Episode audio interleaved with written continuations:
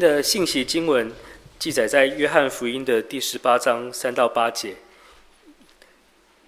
由我来攻读，请弟兄姐姐姐妹一起来听。第十八章第三节，犹大领了一队兵，和祭司长比法利赛人的差役，拿着灯笼、火把、兵器，就来到园里。耶稣知道将要临到自己的一切事，就出来对他们说：“你们找谁？”他们回答说。找拿撒勒人耶稣，耶稣说：“我就是。”卖他的犹大也同他们站在那里。耶稣一说“我就是”，他们就退后倒在地上。他又问他们说：“你们找谁？”他们说：“找拿撒勒人耶稣。”耶稣说：“我已经告诉你们，我就是。你们若找我，就让那些人去吧。”今天在我们当中证道的是天行长老，他的主题是“我就是”。那把时间交给长老。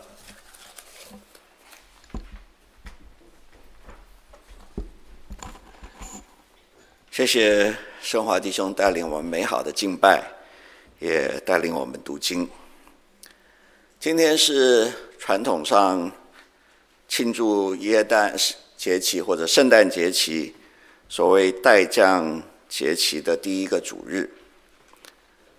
待降节期第一个主日的主题是盼望，但是我们今天讲台所要讲的经文是约翰福音的第十八章。耶稣在夜里面，在客西马尼园被逮捕、受审讯，以及彼得三次不认主的记载。在这样子黑暗的经文的当中，我们是否能够找到盼望呢？从十月中开始啊，连续五周，我们讲台的信息都是在讲耶稣在上十字架之前对门徒们的临别教导。今天约翰福音第十八章的这段经文开始了整本福音书的最高潮，也就是耶稣的受难跟复活。使徒约翰在写约翰福音的时候呢，他的叙述的角度，其实和另外三本福音书的作者非常的不同。借着约翰福音，我们对于耶耶稣基督道成肉身，在十字架上面受难，三天以后复活，四十天以后升天，圣灵降下，三一神的整个的救赎行动。我们有了一个更全面、也更立体的认识。虽然在这段的记载的当中，使徒约翰的记载和马太、马可、路加基本上是相同的，但是呢，我们仍然可以从约翰所记载的细节的当中呢，可以更深的认识神，认识我们自己，也更加的被神的爱所充满。我们今天就来看看这些细节。先让我们一起祷告。天父，我们来到你的宝座的面前来赞美你，来敬拜你。你也借着圣经向我们说话。求你的圣灵就帮助我们，让我们在黑暗的当中仍然有盼望，并且将你的话语化成我们生命的粮食，使我们从你而来的新生命。得以成长茁壮，达到你爱子基督完全长成的身量。我们如此祷告，奉主耶稣基督的名求。我们来看十八章的第一节，耶稣说了这话，就同门徒出去，过了汲沦溪，在那里有个园子，他和门徒进去了。四本福音书在叙述耶稣受难的故事的时候，都是从耶稣在耶路撒冷的城外吉伦西谷东边的橄榄山上面被逮捕开始说起。但是只有约翰福音呢，他特别强调指明那个地方是一个园子。马太、马可称的地方叫做克西马尼。亚兰文的原意呢，其实克西马尼就是压榨橄榄油的那个大石磨的意思。我们现在常常说克西马尼园，其实这个园呢是参考约翰福音的记载，我们后来自己加上去的。约翰描述埋葬耶稣的坟墓的所在的地方，也是说是在园子里。十九章四十一节到四十二节，约翰福音说，在耶稣钉十字架的地方有一个园子，园子里面有一座新坟墓，是从来没有葬过人的。因那坟墓近，他们就把耶稣安放在那里。然后在二十章，使徒约翰记载耶稣放入坟墓以后的第三天，抹大拉的玛利亚先是发现坟墓是空的。当他在坟墓所在的园子里面哭泣的时候呢，他遇见了复活的耶稣。所以我们注意到约翰的记载似乎特别的强调园子。耶稣十字架受难的起始是在克西马尼园的园子里，耶稣荣耀的复活也是在园子里。我们对照。创世纪所记载的，耶和华神在东方的伊甸立了一个园子，把所造的人安置在那里。神为人造了一个园子，把人安放在园子的当中，在园子的当中，神与人同在、同行、相处，没有任何的隔阂。但是呢，人却在那个神特别为他造的园子的当中，犯罪堕落了。圣经说，天起了凉风，耶和华神在园中行走。那人和他妻子听见神的声音，就藏在园里的树木中，躲避耶和华的面。犯罪之后，人害怕见神的面，神和人之间。有了阻隔，甚至于耶和华便打发他出伊甸园去，把他赶出去了。人类的始祖是在伊甸园犯罪堕落，离开了神，但是神仍然爱人。神当人犯罪之后，他立刻就开始计划，并且施行救赎。当日期满足的时候，神子基督道成肉身，成为人子。他从克西马尼园步上十字架，为我们付清了罪债，再从加略山的园子的当中的坟墓复活，使我们借着相信耶稣基督，可以与基督同死同活。我们就好像浪子重新的回到父的家中，我们可以再一次的与父神同在同行。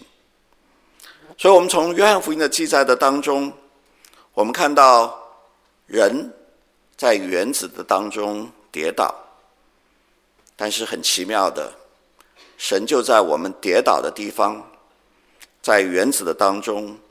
付出他将独一爱子送上十字架的代价，并且在原子的当中荣耀的复活，让我们这些背叛他的人能够重新的站起来。这是上帝何等的爱！我们再往下看，十八章的第二到第四节，卖耶稣的犹大也知道那地方。因为耶稣和门徒屡次上那里去聚集，犹大领了一队兵，和祭司长并法利赛人的差役，拿着灯笼、火把、兵器，就来到园里。耶稣知道将要临到自己的一切事情，就出来对他们说：“你们找谁？”在约翰的记载的当中，我们注意到几件事情。耶稣其实早就知道犹大会出卖他，在当天晚上，在逾越节的晚餐的筵席上，他就知道犹大要去把他们所在的地方去告诉犹太宗教的当局，好让这些犹太的宗宗教的当局能够来逮捕耶稣，而不惊动拥护耶稣的群众。他对犹大说：“你该做的事情，你要做的事情，就赶快去做吧。”把犹大赶出筵席去了。即使如此，耶稣在离开晚餐所在的摩马可楼之后，他并没有避开犹大所知道的地方，他仍然去那个他们经常去的橄榄山上的克西马尼园。而且，当犹大的确如耶稣所料，带着罗马的兵丁和犹太的宗教当局的差役来到克西马尼园的时候，耶稣主动的现身问他们说：“你们大张旗鼓，晚上带着火把来到克西马尼园来，你们要找谁？”所以在约翰的这个描述的当中，我们可以看到耶稣表面上他是被逮捕的。但是实际上，他的被逮捕是他耶稣自己主动的结果，而他的主动其实是神从亘古以来救赎计划的实行。耶稣是神，即使是在他被逮捕的这件事情的上面，他仍然在掌权。这段经文也让我们想起来《约翰福音》第一章的记载。当耶稣刚刚出来传道的时候，施洗约翰的两个门徒因为听到他们的师父为耶稣所做的见证，他们就很好奇，他们跟在耶稣的后面。耶稣转过身来，问他们要什么。耶稣的问题开始了。他在门徒当中的传道的工作，现在他对这些罗马兵丁差役的问题，你们找谁，也带来了他在世上工作的结束与完成。十八章第五到第九节继续的说，他们就回答说：“找拿撒勒人耶稣。”耶稣说。我就是。卖他的犹大也同他们站在那里。耶稣一说“我就是”，他们就退后倒在地上。他又问他们说：“你们找谁？”他们说：“找拿撒勒人耶稣。”耶稣说：“我已经告诉你了，我就是。你们若找我，就让这些人去吧。这要应验。”耶稣从前的话说：“你所赐给我的人，我没有失落一个。”历世历代以来的圣经学者、神学家都想为四本不同的福音书——马太、马可、路加、约翰，来总结这些福音书作者描绘耶稣的主要的面相。一般来说，现在在华人教会的当中，比较普遍接受的说法是这样子的：一般认为马太福音，因为它的主要的对象、主要的读者是犹太的信徒，所以马太福音特别的强调耶稣弥赛亚受膏君王的身份，而弥赛亚呢是犹太支派的狮子，所以呢。马太福音是用狮子来代表的，马可福音是特别强调耶稣在世的时候他孜孜不倦的工作，所以马可福音所侧重的呢是耶稣作为一个仆人的角色，而牛是仆人的代表，所以马可福音是用牛来作为象征的。路加福音是唯一一个从耶稣呱呱坠地的时候，甚至于在之前就开始记载的，所以所强调的是耶稣以人子的身份来到这个世界上完成拯救。所以当然，路加福音的象征就是人。约翰福音呢，则是特别的强调耶稣基督神子的身份，是超越的，是神。老鹰代表超越，所以约翰福音呢是以老鹰来作为象征。我们就从今天的经文当中来验证一下，约翰福音强调耶稣是神子的身份以及他神性的说法。十八章的第五到第九节的记载当中，特别引人注目的地方是，当他们说他们要找的人是拿撒勒人耶稣，耶稣回应他们说：“我就是。”而当耶稣说了“我就是”，他们就都退后，并且倒在地上。“我就是”的原文希腊文是。Ego I me，我不知道我发音正不正确啊？翻成英文就是 I am。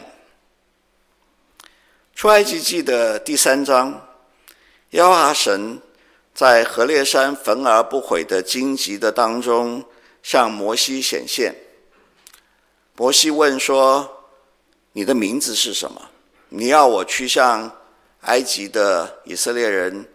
来说要把你们带出来，你总要告诉我你的名字是什么？神的回答用英文的翻译其实就是 I am，所以神的名字就是 I am。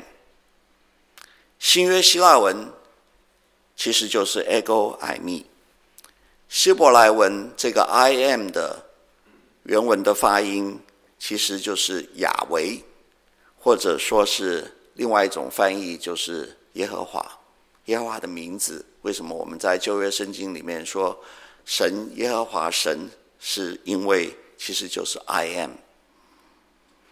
所以当耶稣说我就是，他其实是在宣告他是神。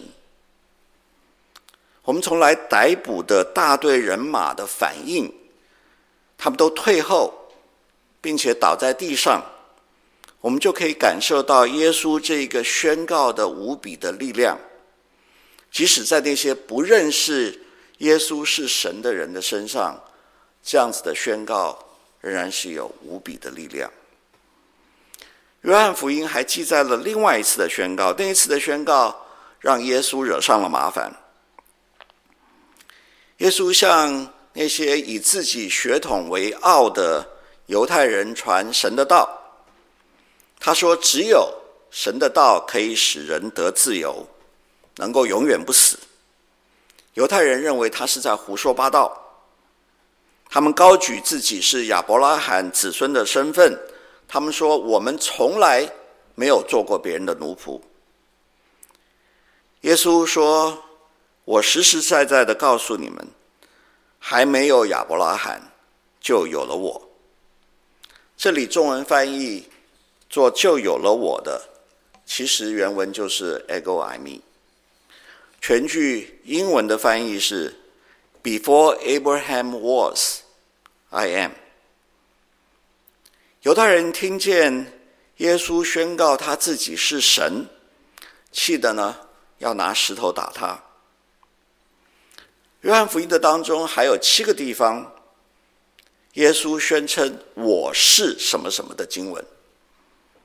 约翰福音的第六章，耶稣说：“我是生命的粮。”第八章，耶稣说：“我是世界的光。”第十章的第七节，耶稣说：“我是羊的门。”十章十一节，我是好牧人。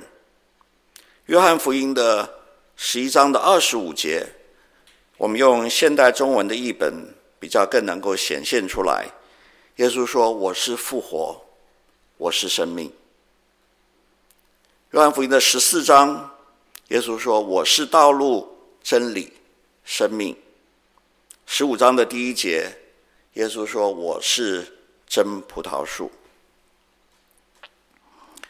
约翰福音的序文里面也说：“太初有道，道与神同在，道就是神。”这道太初与神同在，道成了肉身，住在我们中间，充充满满的有恩典，有真理。约翰福音当中最为人熟悉的经文，第三章十六节：神爱世人，甚至将他的独生子赐给他们，叫一切信他的不至灭亡，反得永生。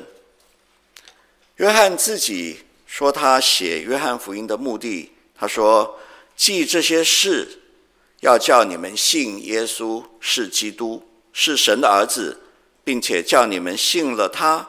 就可以因他的名得生命。的确，约翰福音强调耶稣神子的身份。耶稣是神。当耶稣再一次的用“他就是”来确认他们要逮捕的对象就是他之后，耶稣也再一次的以神的身份来保护他的门徒们。免于遭受逮捕的命运，而这些来逮捕耶稣的人，也在耶稣的权威之下接受了耶稣的命令，放过了门徒。再一次的，我们看到，即使是在被逮捕的混乱的当中，耶稣仍然在掌权。我们再往下读，十八章的第十到第十一节。西门彼得带着一把刀，就拔出来，将大祭司的仆人砍了一刀，削掉他的右耳。那仆人名叫马勒古。耶稣就对彼得说：“收刀入鞘吧。我父所给我的那杯，我岂可不喝呢？”熟悉福音书的弟兄姐妹们可能会有一个疑问：马太、马可、路加。都有记载耶稣在客西马尼园的挣扎，他非常痛苦地向天父祈求。他说：“如果可行的话，可不可以免去他要上十字架与天父撕裂分离的痛苦？”但是最后，耶稣仍然顺服在天父的旨意的下面。为什么？约翰没有记载这一段呢？约翰其实并不是没有记载，他只是用一句话带过。他说：“我父所给我的那杯，我岂可不喝呢？”这样子的记载并不减少十字架代赎的沉重。杯在圣经当中的含义，其实就是痛苦灾难。诗篇七十五篇说：“耶和华手里有杯，其中的酒起沫，杯内满了掺杂的酒。他倒出来，地上的恶人都必喝这酒的渣滓，而且喝尽。杯也是神的愤怒。以赛亚书五十一章说：‘你从耶和华手中喝了他愤怒之杯。’”喝了那使人东倒西歪的爵，以致喝尽。神为了救赎我们，把他的爱子送上十字架，为我们承担了神的愤怒，喝了神的苦杯。神的爱何等长阔高深！因为时间有限啊，所以说从十二节以后，我们就不一节一节的来看。十二到二十七节，约翰用一个对照的手法，描述了应该是同时发生的两个场景。一个场景呢，是耶稣在大祭司的宅院的住宅之内、房子之内受审的场景；另外一个场景呢，是彼得在大祭司的宅院的院子的当中。和大祭司的使女、仆人差役对话的场景。他们在克西马尼园逮捕了耶稣之后，把他解送到大祭司盖亚法的岳父亚拿那里。亚拿根据约翰福音的记载，亚拿似乎看盖亚法住在同一个院落的当中。亚拿他自己也担任过大祭司。不但如此，根据犹太史的记载，亚拿和他的五个儿子都先后担任过大祭司。所以我们可以说，亚拿当时虽然他自己不是大祭司，但是他仍然是耶路撒冷宗教当局当中最有权力的人物。那为什么耶稣会被送去到亚拿那里，而不是送去给盖亚法问话呢？圣经学者推测，因为犹太犹太的律法规定，犹太的公会的审判是不能够在夜间举行的。那当时还在夜里，所以不能够正式的召集公会开会，所以就由亚那呢，先代替。该亚法做一个非正式的问话，至于该亚法是否也在场，我们不能够确定。与此同时，原来和耶稣在客西马尼园的门徒们，根据马太、马可、路加福音的记载，都四散逃走了，都抛下了耶稣，四散奔逃。回过神来以后，彼得和另外一位门徒，这两个人鼓起了勇气，他们远远的跟着被逮捕的耶稣，来到了大祭司的宅院的外面。这个时候，那个另外一位门徒，圣经的学者推测，应该就是约翰。或许约翰和大祭司，或者说大祭司家里面的人有交情，他就进到了大祭司的宅院的里面。但是彼得呢，却留在外面。当约翰进去之后，他大概是找到了他所认识的人，就告诉他说他在外面还有一位朋友，是不是也可以让他一起进来？于是呢，就有一位看门的使女出来。把彼得也带进到了院子的里面。这个时候，那位看门的使女就问彼得说：“你莫非也是和那个人一伙的吧？”首先，这句话当中的那个人，在原文的当中是有轻蔑的意思的，所以说，其实更好的翻译应该是那个家伙。使女所说的那个家伙呢，应该指的是耶稣，因为耶稣那个时候是被逮捕过来接受审讯的。但是我们从使女的这句的问话的当中呢，我们也可以推论，约翰似乎并没有隐瞒他跟耶稣是一起的身份，所以使女才会问：莫非你也是跟约翰都是跟随那个家伙的人吧？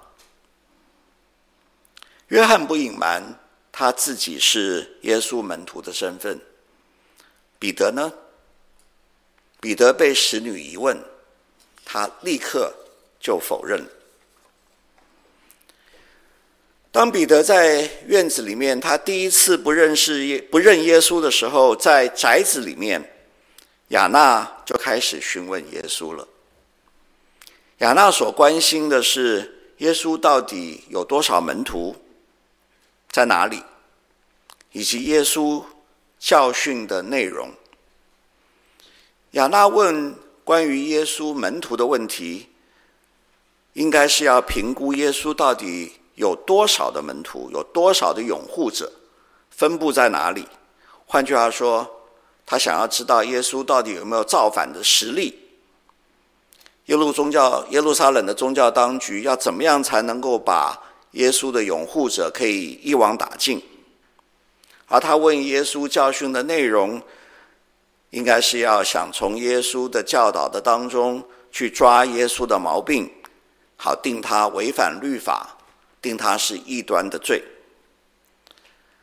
我们看到耶稣虽然被逮捕、被捆绑，他的回答仍然是非常的冷静沉着。他保护他的门徒，他拒绝回答任何有关门徒的问题，他完全不提门徒有些什么人，他们在哪里。至于亚拿对他的对他的耶稣的教导的问题，耶稣说：“我的教导都是公开透明的，都是在公开的场合，你们大可以去问那些听过我教导的人，我到底教了些什么，是不是异端？你们来问我，是不合乎律法当中关于审讯的规定的，因为犹太的律法其实是很现代的。”要证明一个人是否有罪，不能够只靠这个人的自白，必须要有第三者的证人。这个时候，审判庭当中、审讯庭当中的差役呢，就用手打耶稣。他斥责耶稣回答亚那这一位尊贵的祭司的态度。耶稣再一次的指出来：你们犹太的最高宗教当局自己却不守律法。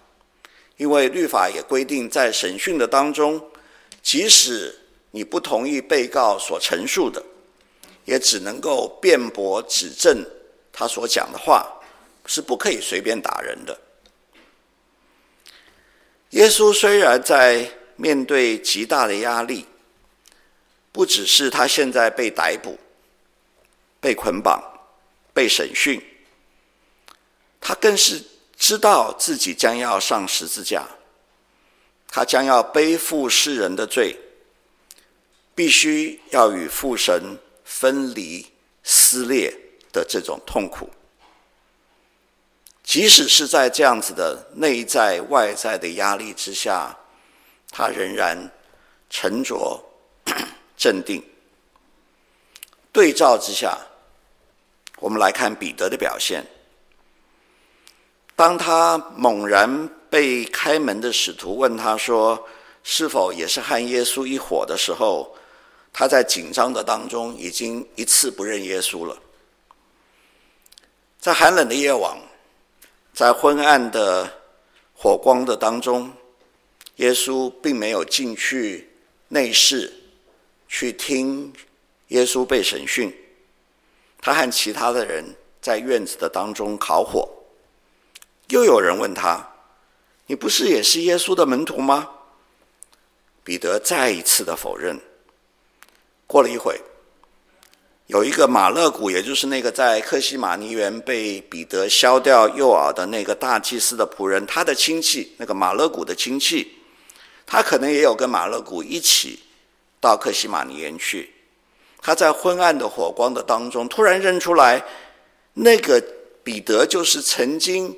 对他亲戚行凶的那个人，于是 他问他说：“你就是那个人吗？”彼得更是否认了。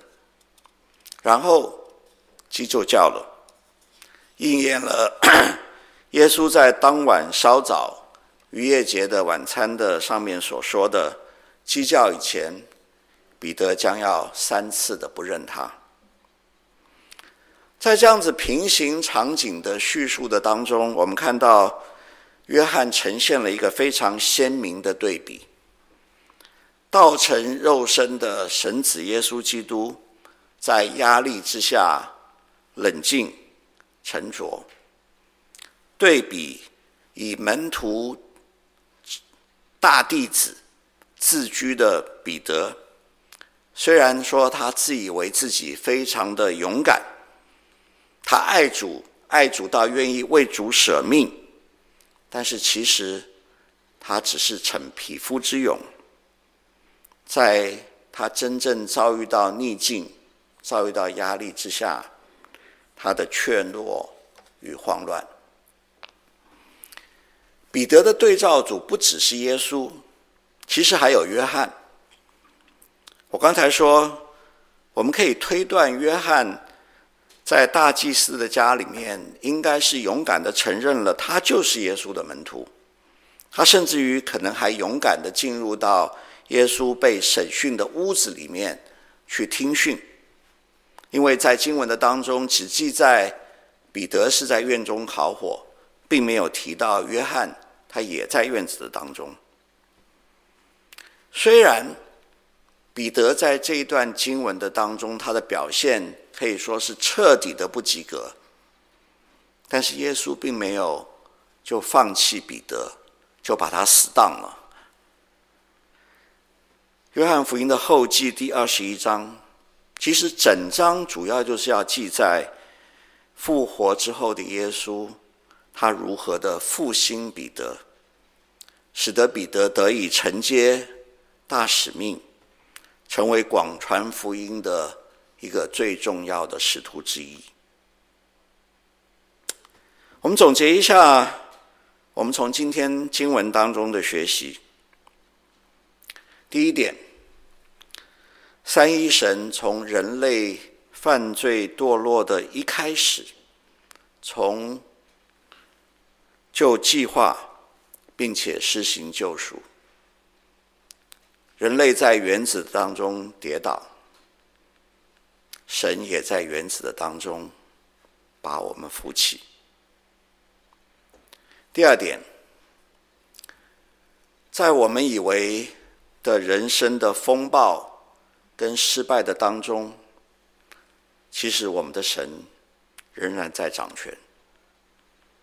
在克西马尼园的黑暗的当中，在大祭司院子的昏暗的火光的当中，在大祭司宅院的房子的里面，在审讯受羞辱的当中。我们的神仍然在掌权。第三点，也可以说是最重要的，耶稣基督是神子，是神。第四，神为了救赎我们，付出了让他自己的爱子上十字架，因为背负我们的罪，而必须。与父神撕裂、分开的痛苦，这样子重大的代价，是因为神爱我们。最后，不是管你认为你自己有多了不起，有多么的勇敢，但是我们自己是不足够依靠的，只有神才是我们真正的。依靠与平安，我们一起祷告。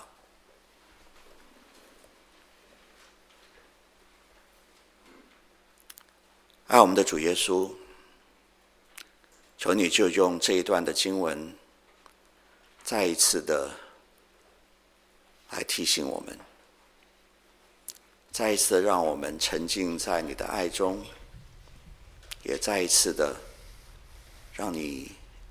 使我们能够看到我们自己是多么的不可靠。在这一个待降节的第一个主日，我们虽然看到自己的不可靠，但是我们却从你的身上看到了无比的盼望。主，我们谢谢你。我们如此祷告，奉主耶稣基督的名求。